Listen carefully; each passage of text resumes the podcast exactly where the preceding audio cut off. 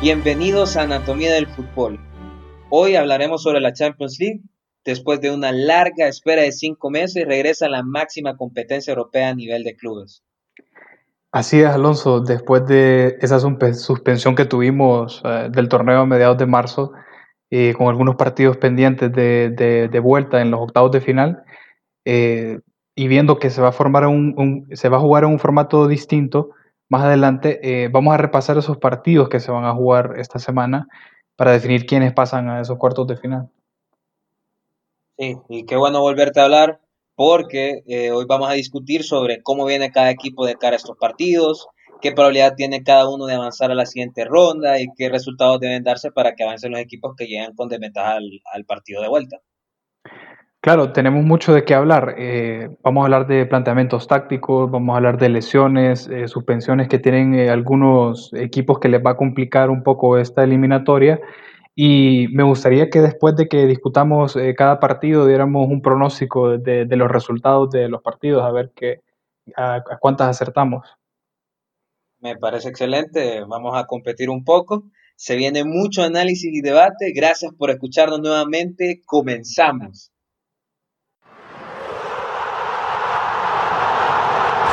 Por la derecha el genio del fútbol mundial. Y es el tercero tocar para Borruchaga siempre Maradona. Genio, genio, genio, ta, ta, ta, ta, ta, ta, ta. Hey, y'all get some more drinks going on. I sound a whole lot better. Vamos a repasar un poco sobre lo que nos interrumpió la pandemia en la Champions League. Tenemos ese partido de vuelta de octavos de final. Quedó pendiente el Manchester City contra el Real Madrid, el Juventus contra Lyon el Barcelona contra el Napoli y el Bayern contra el Chelsea. Recordemos que ya están clasificados a cuartos de final el Leipzig contra el Atlético de Madrid y el Atalanta contra el PSG.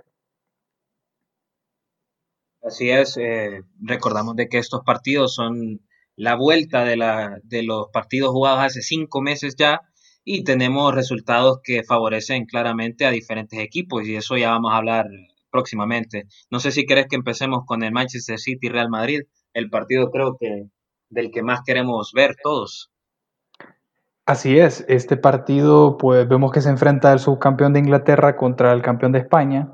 el City se clasificó primero de grupo, en un grupo que jugó contra el Dinamo de Zagreb, contra el Atalanta y contra el Shakhtar. Eh, el Madrid se clasificó segundo detrás del PSG, eh, jugó contra el Brujas y el Galatasaray, la verdad es que ya estaba claro quiénes iban a clasificar, simplemente fue un duelo de quién clasificaba eh, primero y vemos que el Madrid se complicó en esta llave clasificando segundo porque le tocó enfrentarse al poderoso City de Pep Guardiola. Así es, son, yo creo que al final siguen siendo grupos muy accesibles para ambos equipos, especialmente dada su jerarquía y su poder económico. Entonces, si querés, eh, te hablo un poquito de lo que pasó en el partido anterior hace cinco meses. Ambos salían al campo con un 4-3-3 como formación. El City en aquel momento salía con Cuna, sin el Kun y sin Sterling. El Madrid sin Hazard, Belo, James, vos sabés, lo mismo de siempre de Zidane. Y el primer tiempo, si vos recordás, era un partido peleado en el medio campo, con el City intentando sobrepasar con pases filtrados a distancia y por los flancos. Y hubo oportunidades para ambos equipos. Y el segundo tiempo, donde hubo una diferencia, es que a pesar de que hubo una dominancia del City en los primeros minutos, Isco logra meter el gol en el minuto 60 y al final el City le da vuelta gracias a, goles de Gabriel Jesús y de De Bruyne por el penal. Creo que esos goles, a propósito, Diego, esos goles fueron totalmente errores defensivos del, Real Madrid. O sea que tuvo una ventaja. No sé qué más me puedes decir de estos dos equipos. Sí, bueno, hablando un poquito más de ese partido, eh, fue un partido que en realidad el City no tuvo tanto el balón como es característica de Pep. Eh, fue un partido bastante de ida y vuelta que se le escapó al Madrid en los últimos minutos. Y, bueno, creo que, me gustaría que habláramos de cómo vienen estos equipos eh, de cara a este partido. recordemos que España terminó un poquito antes que Inglaterra.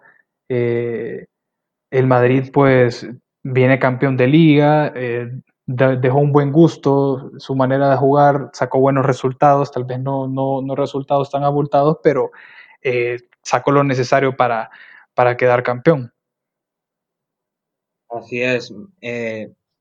podemos ver de que el City, por el otro lado, también viene jugando bien, con resultados muy abultados, 5, 4, 0. En los últimos cinco partidos ha marcado 16 goles, pero irónicamente, el partido que pierde de sus últimos cinco es contra el Arsenal en la FA Cup, que pierde 2 a 0 contra Arteta. Entonces, es un equipo que, a pesar que tiene la capacidad de meter tantos goles eh, en partidos importantes, es, bastante frágil, ¿no? Eh, y del Real Madrid, ¿qué decir? O sea, es el campeón eterno europeo que venía dejando buen sabor de boca, pero no sé qué tan real sea el nivel que vimos en la liga española eh, después, del, después de que recomenzaran las ligas. Sí, eh, me parece que creo que fue más lo que pudo sobresalir el Madrid que los problemas que tuvieron los equipos con, con, los que ellos se enfrentó. Pero yo quisiera hablar de. Eh, algo que, que, que, escuché hace un par de días, que la verdad es que un análisis sencillo, eh, Zidane nunca ha perdido una eliminatoria de Champions. Cada, cada Champions que Zidane ha jugado con el Madrid como entrenador ha levantado la copa. Entonces, tiene la estadística de su lado. Nunca ha sido eliminado eh, en, en, fase de, de, eliminatoria. Desde los octavos de final hasta la final, eh, siempre quedó campeón. Entonces, creo que en, por este lado le da un poco de esperanza al Madrid. ¿Qué pensamos? ¿Tiene chance el Madrid?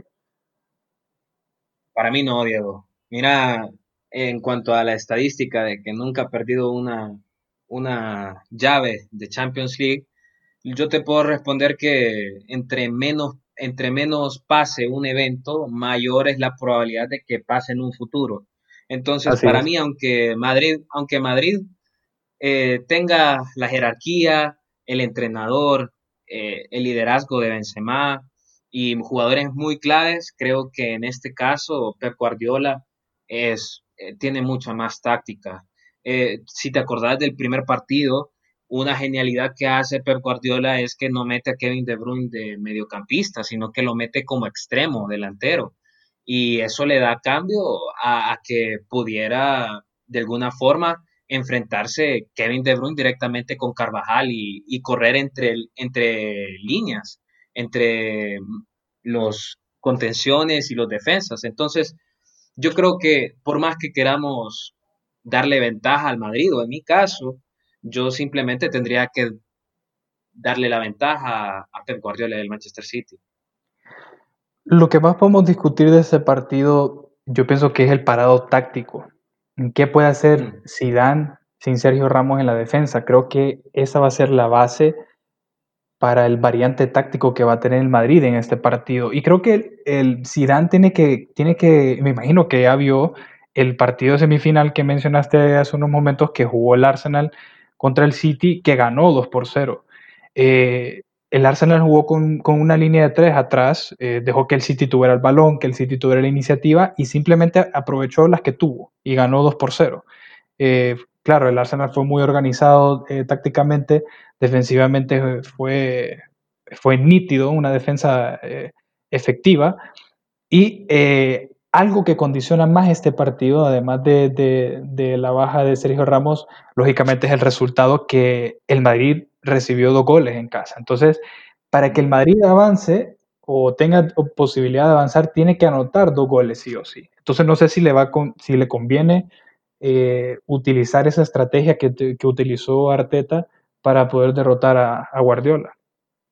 Es que se escucha muy perfecto eso, a mi gusto. Yo te digo que el problema que tiene el Madrid es que tiene que salir a buscar el juego y cuando salís a buscar el juego vas a tener que dejar espacios en mediocampo y especialmente una brecha importante entre la defensa y el mediocampo.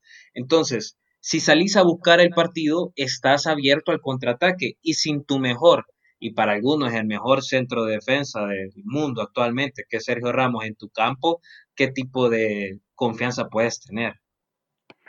Claro, va a tener que arriesgar el Madrid, o sea, el Madrid tiene que salir con todo, como decís vos. Eh, por esos dos goles que tiene que anotar. Pero como dicen, el que no arriesga no gana. Entonces yo creo que Zidane va a salir con una línea de cuatro, pero eh, va, va, a utilizar esa táctica que usan muchos equipos que tienen eh, centrocampistas de carácter defensivo, que en este caso sería Casemiro. Mm. Eh, al momento que ellos tienen el balón, atacan, creo que Casemiro se va a parar entre los dos centrales que parece ser que serán Barán y, y Militao y los laterales me parece que van a subir, entonces será una especie de un falso eh, línea de cuatro mm. en, en, papel, pero al momento de atacar me parece que esa es la dinámica que, que, que va a hacer. Yo te quiero hacer una pregunta. Eh, ¿A vos te parece buen jugador Vinicius? Pues creo que Vinicius tiene un futuro que puede ser muy bueno, pero no me creo esas versiones infladas que me quieren vender los madridistas todos los días. Yo siento que si viésemos a Vinicius jugar en un Ajax, en un Napoli, en un, equipo pequeño, pero con más regularidad y con más prominencia, podríamos decir que este jugador tiene un futuro brillante, pero en el Madrid simplemente a mí no me convence, nunca me ha convencido. ¿Vos qué opinas? Eh, creo que estoy de acuerdo con vos que no me convence. Eh, le falta un poquito más. Y para estar a la altura del Madrid tenés que tener un jugador como Hazard, por ejemplo, que la verdad fue las lesiones, creo que condicionaron mucho su, su gran eh, transferencia del Chelsea. Y bueno, está en duda para el partido Hazard, incluso aunque estuviera disponible, no sé si sería una buena idea para, para meterlo porque creo que viene muy, muy fuera de ritmo. Pero te hago la pregunta de Vinicius porque básicamente, además de Benzema y tal vez Cisco, que me parece que va a ser titular, eh, básicamente eso es lo que tiene el Madrid para, para, para intentar eh, derrotar el City. Entonces, te pregunto, ¿tu pronóstico para este partido? Mi pronóstico para este partido es un 3 a 0 enfático sobre el Madrid, gana el City y pasa cómodamente. Ok. Eh, ¿El tuyo? Para mí es un 1 a 1. Yo creo que, que el Madrid eh, va a salir con confianza, le va a dar un, un sustito al City, pero ya, eh, ya en el momento de, de, la verdad creo que el City va a meter ese gol, esa falta de, de, de Sergio Ramos, creo que le va a pesar mucho al Madrid, pero la, puede pasar cualquier cosa, ¿verdad? No me sorprendería que, que, el Madrid ganara, o sea, el Madrid es el Madrid en Champions, no importa qué esté pasando, si, si van mal en la liga, si te esté lesionando el Madrid de Zidane, es el Madrid de Zidane, y hay que darle el respeto que se merece. Eh, te claro. quiero hacer un comentario. Si el Madrid remonta este partido, el Madrid es campeón. Creo que estás siendo demasiado optimista y te estás dejando llevar. Acuérdate que queda todavía el Bayern Múnich el, Atlético de Madrid, yo siento que esos, cualquiera de esos dos pueden muy fácilmente llevárselo. Y acuérdate que es, es un torneo a partido único a partir de la siguiente jornada, entonces es muy difícil de decirlo. Pero quiero otra cosa que quería comentarte antes de que sigamos al otro, al otro partido, es que ni siquiera hablamos o nos detuvimos a hablar de que el, de que el City no va a tener algún agüero como, como parte de su equipo. Y creo que eso denota de que la verdad es que ni siquiera lo necesitan, porque claro. tienen a Bernardo Silva, tienen a Gabriel Jesús, o sea, selecciona su mejor goleador histórico y no importa, de ese nivel estamos hablando. Ese es el, ese es el poder que tiene el City, es increíble tu observación, ahora que lo decís, ni siquiera eh, pensamos que el Kun Agüero pues lo operaron de la rodilla, una lesión que, que, que venía cargando, pero creo que no les va a hacer falta y lo más probable es que el City avance a la siguiente ronda. Así lo veo yo. No sé si quieres que pasemos a Juve Lyon. Así es, vamos a hablar de Juventus contra el Lyon. Eh, en este caso se enfrenta el campeón de Italia contra el séptimo lugar de Francia. Eh, recordemos que el, que el torneo fue cancelado con el PSG campeón. Me parece que si hubiera continuado, tal vez el Lyon hubiera escalado un, par de, puestos, pero eh, así quedó. Eh, la Juventus se clasificó primero de grupo. Estaba en un grupo con el Atlético contra el Leverkusen y el Lokomotiv. Eh, el Lyon clasificó segundo que en un grupo que en mi opinión era el más débil del torneo, con el Leipzig, Benfica y Zenit, creo que eran equipos regulares todos y pues clasificó el que, el que pudo lograr mejor resultado, ¿verdad? No, no, no me hubiera sorprendido que clasificara cualquiera de los cuatro. Tal vez el Leipzig sí creo que era favorito. Eh, el resultado de la ida fue 1-0 a favor de Lyon en Francia. Fue un partido difícil para la Juve eh, de visita, cayeron 1-0. Sí. Eh, no sé si te acordás, pero en aquel momento Sarri prefirió eh, meter a Chesney sobre Buffon en, el, arco y arriba con su clásica tripleta, ¿no? Ronaldo, Dybala y Cuadrado, eh, nada de sorpresas ahí. Y por su parte, Lyon salía con un 3-5-3 donde las combinaciones de jugadores que honestamente a mí me impresionan actualmente, como Bruno Guimaraes, Dubois y Dembélé, crearán algunos inconvenientes a la Juventus, pero que termina de convencer con el gol de Lucas Tausart. Y Cristiano jugando por fuera me impresionó también. En aquel partido, usualmente Cristiano juega de nueve de área, ¿no? Killer. Pero en este partido lo decían meter de banda, o de extremo, mejor dicho, y saliéndose de su estilo habitual. Y tuvo oportunidades de gol junto a Dybala, pero no fueron suficientes. Eh, si, si querés te hablo un poquito de Lyon, porque Lyon, su último partido oficial fue de Liga Francesa fue el 22 de febrero. Imagínate hace cuánto. Desde entonces ha, jugado una serie de partidos amistosos para no perder el ritmo contra equipos de no mucho renombre, equipos escoceses como el Celtic, el Rangers, hasta que hace una semana pierden aquella, aquella final contra el PSG, donde, si te recordás, eh, se lesionó Mbappé. Mbappé, sí, sí. Bueno, eh, eh, aguantar un 0 a 0 contra el PSG me parece que no es, no es un mal resultado para un equipo como el Lyon. Eh, yo creo que hay que hablar sobre la Juventus en sí. Ha sido muy inconsistente en la Serie A.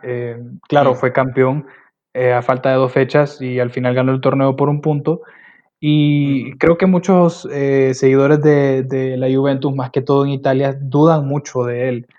Eh, no tienen mucha fe en él y esto radica en, las decisiones tácticas que él ha tomado. Eh, más que todo, creo que su problema está más en el medio campo. sus elecciones han sido muy inconsistentes y no tanto en los titulares, sino que a mitad del partido muchas veces se vio que él, incluso en un partido, cambió los tres mediocampistas. Em, no sé si recordás el partido contra el Milan, eh, realizó una serie de cambios así en todo momento y el Milan remontó ese partido que en, San Siro terminó ganando 4 por 2. Eh, claro, hablar del Milan hablaremos tal vez en otro episodio de, de, qué bien jugó después del reinicio, pero me parece que Sarri tiene que tomar una decisión muy importante de cómo va a salir a este partido. Eh, yo creo que va a continuar con su 4-3-3, como lo planteaste en el partido de ida. Eh, eh, está en duda Dybala. no va a jugar Douglas Costa, no va a jugar Kedira ni De Giglio. Bueno, De Giglio pues, no viene siendo titular. Pero creo que es, le pesa bastante Douglas Costa y Dybala. Y aquí tendrá que jugar Salazar, porque incluso podría salir con, con cuadrado arriba. Tiene la opción de Bernardeschi también. tal vez puede jugar con Higuaín no sé qué pensás de Higuaín. Bueno, Higuaín creo que ha tenido mejores etapas en su carrera. Ahorita ya estamos hablando de un jugador que está viendo si lo traspasan a la MLS, ya. Eso dice mucho. Sí, se habla de su regreso a Argentina, jugar en el River, ¿verdad? Es un jugador que no viene muy en forma. Eh, eh, vino, le vino dando minutos a Sarri en los últimos partidos en la liga. Parece ser, eh, tal vez lo tendrá en sus planes. El, jugador, el, eh, lo siento, el, entrenador le tiene mucha, mucha confianza a este jugador. Cuando pasó por su etapa en el Chelsea, este, incluso lo, trajo al, Chelsea, ¿verdad? Estuvo un par de meses por allá. Entonces, eh, no me sorprendería que le diera la oportunidad a Higuaín. Eh, creo que la Juventus podría echarlo todo a perder en este partido. incluso no me extrañaría que Sarri no continuara la siguiente temporada por quedar eliminado en este momento. Eh, tal vez si queda eliminado mm. más adelante le dan la oportunidad porque sí, salió campeón de liga. Y creo que en este, en este partido eh, vendrá en juego el liderazgo de Cristiano. Eh, Eso te iba a decir. sí. Para mí, para mí la clave va a estar en, Cristiano Ronaldo. Si, si vemos al Cristiano Ronaldo que a pesar de no tener un equipo pudo llevar a Portugal a una final de Eurocopa, si vemos a ese Cristiano aparecer el día de mañana, yo creo que no, no va a haber duda de que para mí la Juve va a pasar. El Lyon no es un equipo tan dominante en Europa y que aunque tiene buenos jugadores y se está entrenando bien, viene de una pausa extremadamente larga, no competitiva. eh, la Juve tiene todas de ganar. No sé cuál es tu pronóstico para el partido. Eh, para mí gana la Juve 3 a 1. Yo estoy de acuerdo. Gana la Juve un poquito menos holgado que vos, un 2 a 0, pero pasa la Juve. Sí, eh, creo que Cristiano va a transmitir a sus, a sus compañeros eh, la seriedad de la competición y la prioridad que es este torneo para la Juve.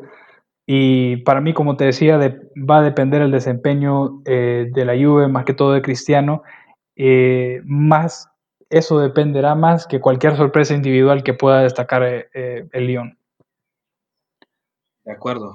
Ok, hablemos ahora del Barcelona contra el Napoli. Eh, se enfrenta al segundo lugar de España, sé que le duele mucho esto a muchos barcelonistas, y contra el séptimo lugar de Italia, eh, dos equipos que despidieron a sus entrenadores con los cuales iniciaron la temporada, el Barcelona con Ernesto Valverde y eh, el Napoli con, con Ancelotti.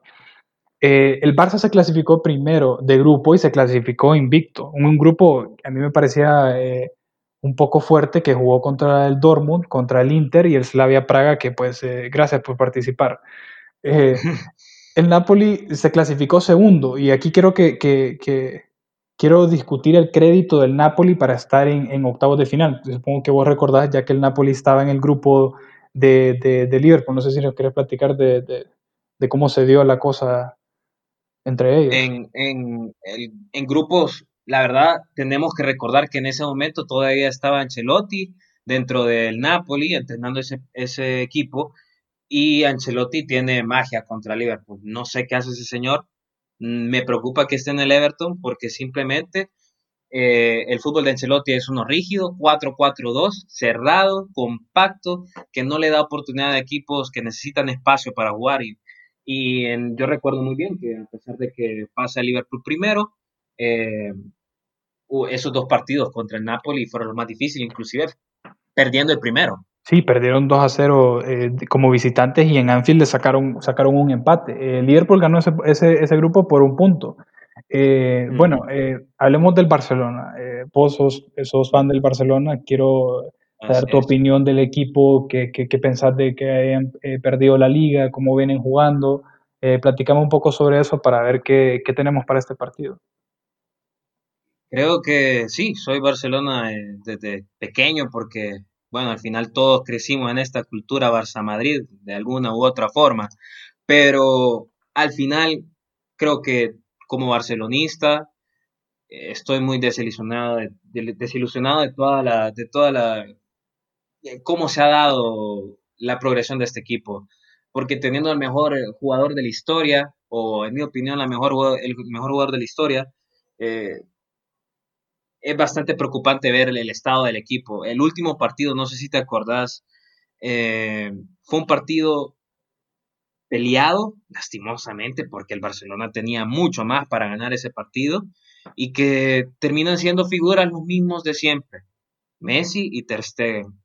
Ter Stegen haciendo salvadas que usualmente no debería de ni siquiera exponerse a ellas y Messi generando eh, goles casi desde el mediocampo. Entonces, una cosa interesante del Barcelona es que termina ganando cuatro de sus últimos cinco partidos, termina perdiendo la liga, eh, a pesar de que anterior a, que se reiniciara la liga, el Barcelona estaba eh, en la primera posición en la liga española y hubo un impacto profundo en el equipo.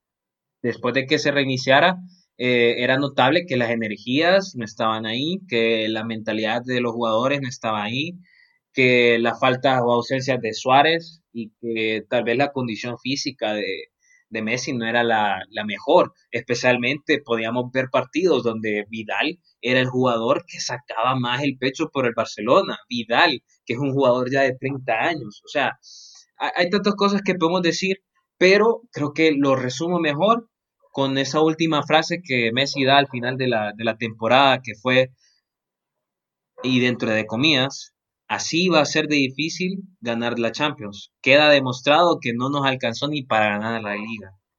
Y si ni alcanza para ganar la liga, ¿qué esperanza tiene un barcelonista común en tratar de ganar la Champions? Y cuando eso lo está diciendo el mismo Messi.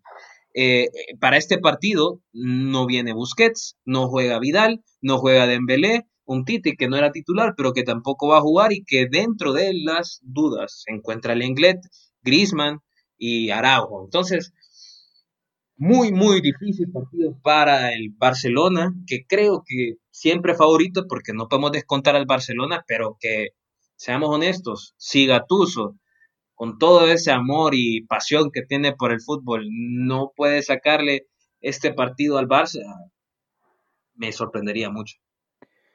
Bueno, la verdad es que el Barcelona la tiene muy difícil en cuanto a los jugadores que, con los que va a salir en el campo.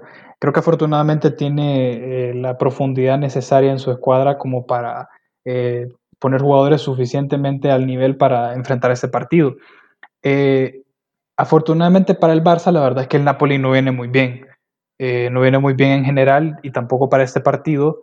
Eh, es un equipo que está clasificado para la Europa League la siguiente temporada eh, y no por posición de tabla, sino que ganó la Copa Italia, que al inicio, cuando regresó al fútbol, venía muy bien, derrotó al Inter en semifinales, le ganó la Juventus esa final.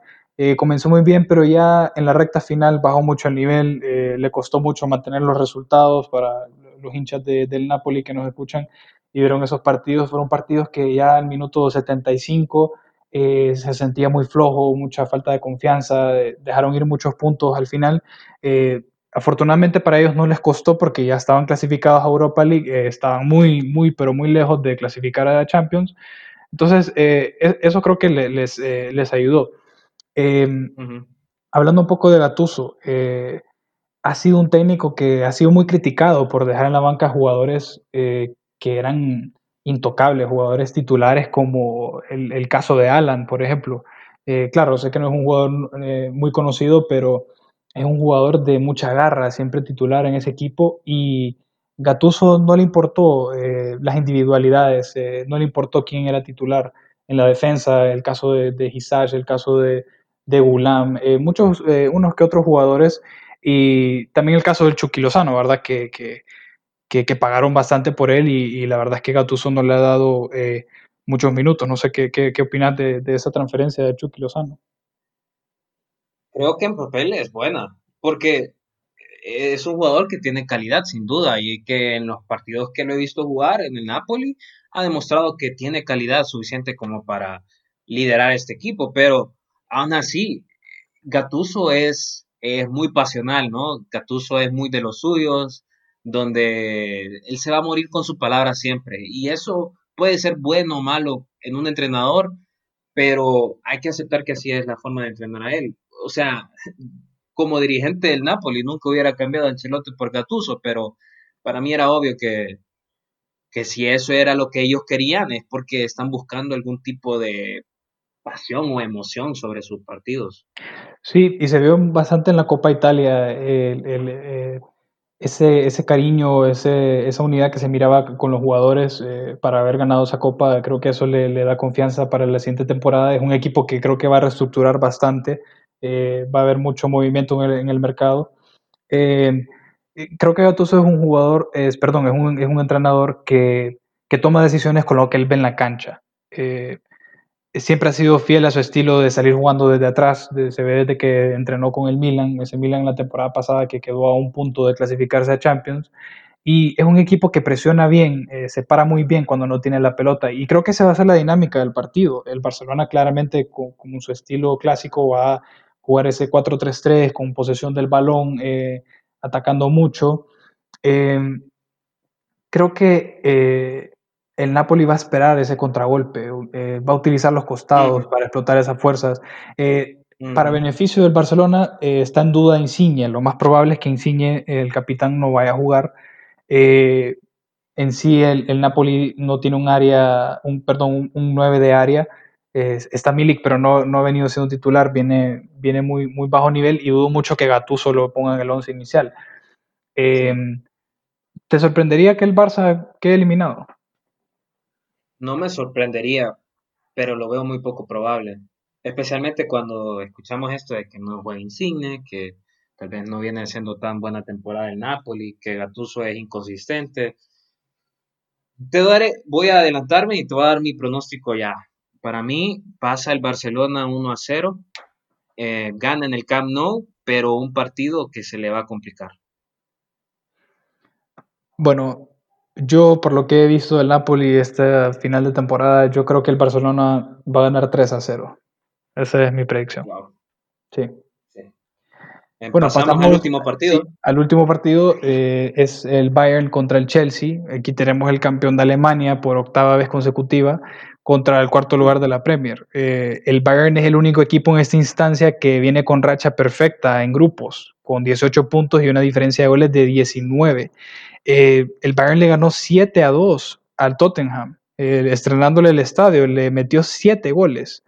Eh, luego los demás víctimas de su masacre fue el Olympiacos, que está en Europa League y bueno, quedó eliminado contra, contra el Wolverhampton de Inglaterra y contra Estrella Roja, ¿verdad? Igual, gracias por participar. Eh, el Chelsea clasificó segundo eh, con 11 puntos y dejó fuera al Ajax con 10. Fue bastante apretado, recuerdo ese partido en Stamford Bridge, que quedó 4-4, fue un partido muy emocionante. el Valencia se llevó el primer lugar y quedó eliminado el Lille. Em, ¿cómo, miras este partido? Que, recordemos que el Bayern ganó 3 a 0, ganó 3 a 0 de visita en Stamford Bridge. Mira, Diego, estamos hablando de este partido únicamente por trámite, creo yo. Eh, no hay mucho que decir. El Chelsea está en Champions nuevamente cómodamente, eh, gracias a su logro en Liga, pero va a jugar sin Pulisic viene 3 a 0 abajo y, y tiene que ir a jugar en el Allianz Arena. Entonces, especialmente contra un equipo tan disciplinado contra el Bayern Múnich, que viene de una campaña perfecta de ganar cómodamente su liga y con tiempo de descanso, no hay competición. Mucho, mucho, mucho admiración hacia Lampard y a su, el trabajo que hizo esta temporada, porque hay que admitirlo, es impresionante, pero no veo mucha alternativa acá. Estoy de acuerdo y creo que podemos, bueno, además de que ya elogiamos al Bayern, sabemos que es un equipo que probablemente sea de los favoritos para ganar esa competencia, pero quisiera aprovechar para, hacer una crítica del Chelsea. Em, es un equipo que ha sido muy inconsistente en cuanto a su rendimiento y, también ha sido muy inconsistente en cuanto a su once inicial partido a partido.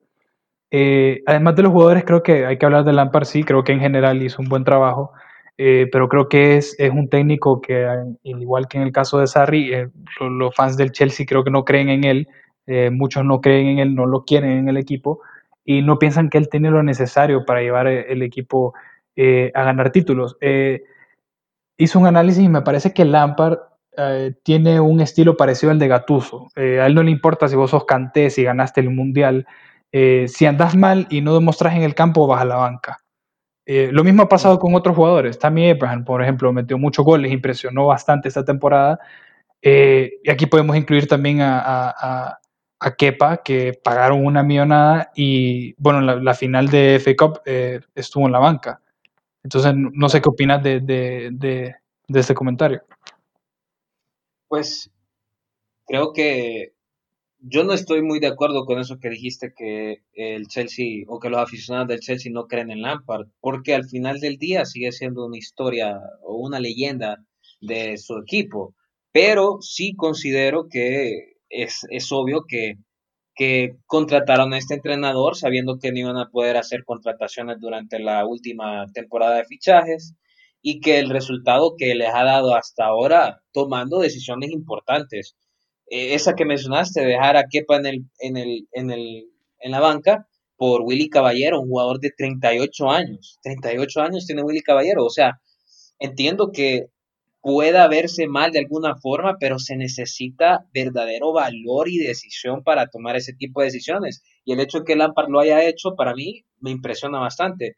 Y me impresiona más sobre Gatuso, especialmente porque siento que Gatuso es muy temperamental, es muy impulsivo con sus decisiones, mientras que a pesar de que siempre veo algún grado de ello en, en, Lampard, creo que sus decisiones son mucho más frías. Y por esa razón, yo siento que yo confiaría en Lampard para el Chelsea o como aficionado del Chelsea, si lo fuese, confiaría en Lampard como para un proyecto de cuatro años inclusive.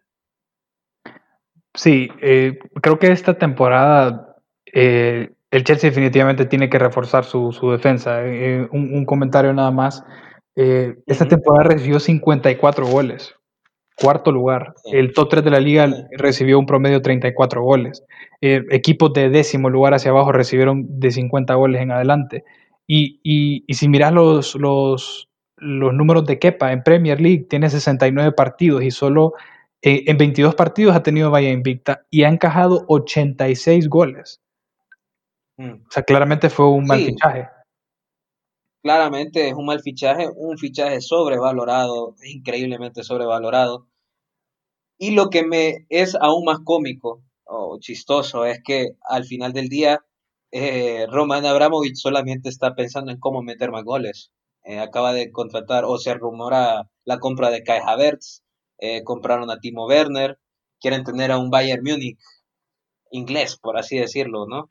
Con todas las figuras de la liga alemana, pero en el Chelsea. Entonces, sumado a eso, Pulisic, yo creo que los problemas de defensa van a continuar, pero creo que simplemente a ellos no les preocupa eso y que simplemente van a querer ganar los partidos 6 a 5 de ser necesario. Sí, así se ha visto durante la temporada. Y bueno, de cara a este partido, después de ver lo que pasó en la, en la final de FA Cup, que perdieron 2 a 1, el equipo no viene jugando bien. Yo no veo por dónde puedan remontar. Eh, además, en ese partido se lesionó Pulisic, eh, se lesionó. Pedro también, que era el, el, jugador que iba a suplir su posición. Eh, no estará el capitán Aspiricueta. Marcos Alonso y Jorginho están suspendidos. El brasileño William está en negociaciones que parece que no va a renovar, está buscando otras opciones de equipos y para mí el Bayern ya está en cuartos. Sí.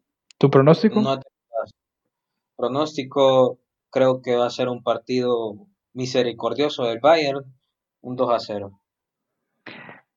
Casualmente mi pronóstico también es eh, 2 por 0. Eh, Chelsea tendría que ganar 3 a 0 para forzar el alargue y 4 a 0 para clasificar a cuartos de final. Creo que para los Blues lo mejor que puede suceder en este momento es que terminen la temporada. Y para cerrar este episodio te quiero hacer una pregunta. Así como está la cosa hoy, para vos, ¿quiénes son los dos equipos que son tus favoritos para ser campeón? Dos equipos, diría que el Atlético del Madrid y el Manchester City. ¿Los tuyos? Eh, para mí, yo me quedo con el Bayern por todo lo que ha reflejado durante la temporada, a pesar que haya pasado bastante tiempo por la interrupción.